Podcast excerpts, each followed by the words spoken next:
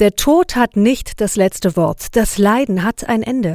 Einmal wischt Gott die Tränen fort, wir fallen in seine Hände.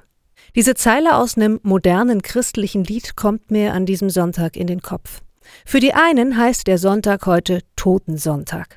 Wir gedenken der Verstorbenen in den Kirchen, zünden eine Kerze an, vielleicht geht ihr auf den Friedhof. Dieser Sonntag ist ein Tag voller Erinnerungen und sicher auch ein Tag, an dem Menschen weinen. Totensonntag. Ein Name, der wenig Hoffnung macht, ein Name, der ein Ende markiert. Ich bin so dankbar, dass der Sonntag im Kirchenjahr noch einen anderen Namen trägt. Ewigkeitssonntag. In Ewigkeitssonntag steckt die Hoffnung, die auch die Liedzeile formuliert.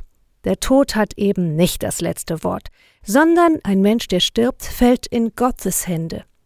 In Gottes Händen die Ewigkeit verbringen. Ich finde, das klingt tröstlich. Wenn mein Leben hier endet, beginnt etwas ganz anderes bei Gott. Eine Ewigkeit ohne Tränen, ohne Leid. Ich wünsche euch so, dass ihr das glauben könnt, für euch und für die Menschen, die ihr in diesem Jahr verloren habt.